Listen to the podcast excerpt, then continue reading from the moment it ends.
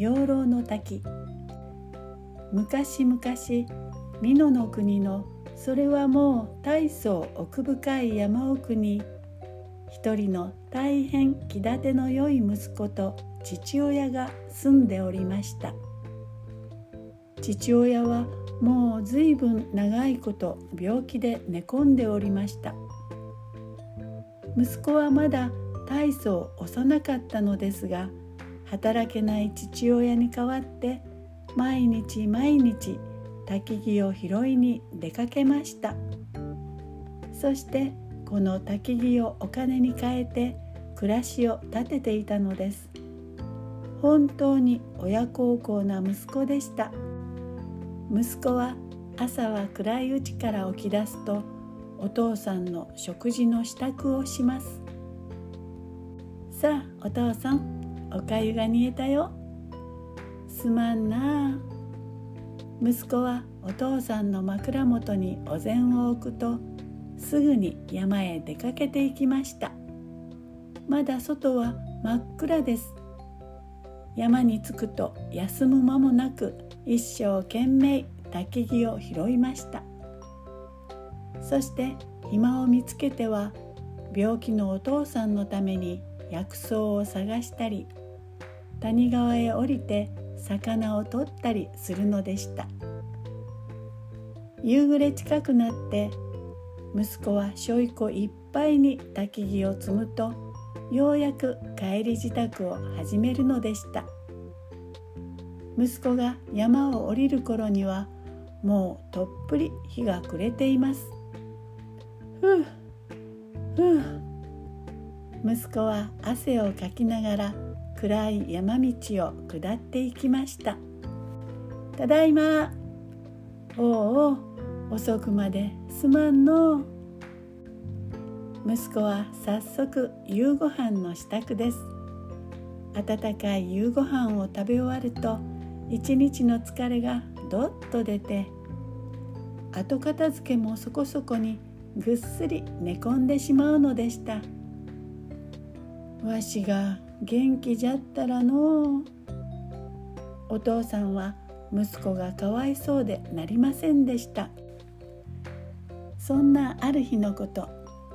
お父さん俺今日は2つ3つ向こうの山へ行くよ。息子が言いました。いつもの山にはもうほとんど焚き火がなくなってしまったのです。じゃがそんな奥の方の山じゃとお前にはまだ無理じゃ。しかし息子は父親の心配をよそに元気よく出かけていきました。暗い森を抜け谷を渡り岩場をよじ登りその険しさといったらありません。誰も足を踏み入れたことのない山の中を息子は奥へ奥へと入っていきました。大きな峰を一つ越えまた一つ越え。でも焚き木は思ったほど落ちていません。息子は心細くなりました。しかし勇気を出してどんどんどんどん山奥へと進みました。どれくらい歩いたでしょうか。ふと気がついた時にはもうすっかり薄暗くなっていました。息子は思い切ってその日は山で野宿することに決めました。山の夜は早くやってきます。ようやく休む場所を見つけた時には辺りはもう暗くなっておりました。ふうどっこいしょ息子はしょいこを下ろしました。息子は父親のことが心配でなりませんでしたが昼間の山歩きですっかり疲れていたのでしょう。太い木の根元にごろりと横になるといつの間にか深い眠りに落ちていました。お父さんにゃんにゃん。どれくらい時間が経ったでしょうか？息子はふと寒さを感じて目を覚ましました。は拍手。うう寒い。もう明け方のようです。霧が辺り一面に立ち込めていました。その時です。どこからか何とも言えない良い匂いが漂ってきました。息子はしきりに鼻をクンクンさせています。うーん。良い匂いだな。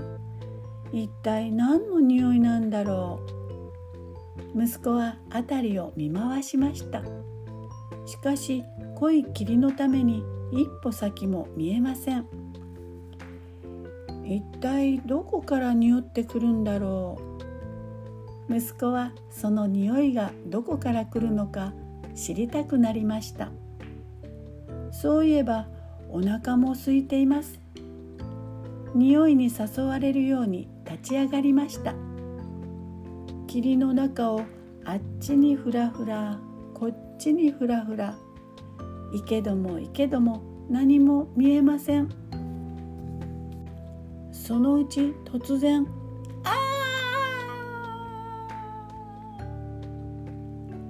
息子は大きな叫び声を上げるとそのまま深い谷底へ滑り落ちてしまいました。濃い霧のために息子は崖に気がつかなかったのです。やがて深く立ち込めていた霧が晴れました。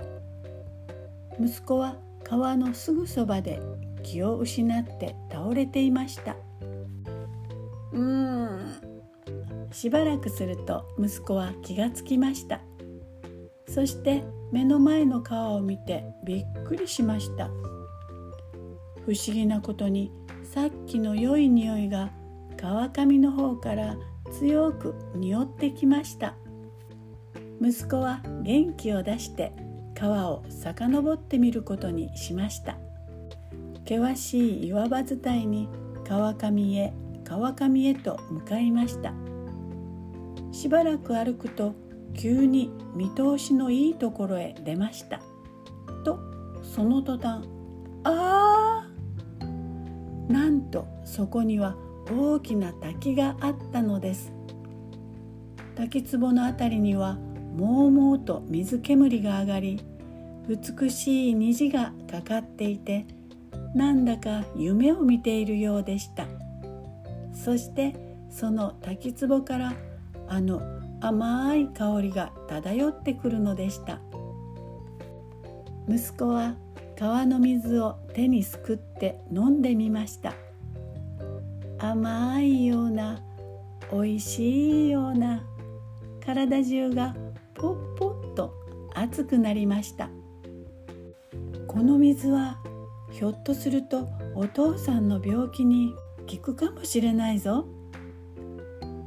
息子は滝の水をひょうたんいっぱい詰めると山を降りました。お父さんただいま。息子は家に帰ると早速ひょうたんの水を父親に勧めました。鼻をくんくん言わせて飲んでいたお父さんはびっくりして言いました「さ酒じゃ。これは間違いなく酒じゃ。えさ酒だって?」息子は山での出来事を詳しく語って聞かせました。そして2人でしきりに不思議がるのでした。翌朝目が覚めた息子はびっくりしてしまいました。寝ているはずのお父さんの布団は空っぽ。しかも入り口の戸が開いていました。ちょうどそこへお父さんが入ってきました。お父さん寝てなきゃダメじゃないか。はははそれが今朝はえらく気分がよくてのちょっくら散歩してきたんじゃ。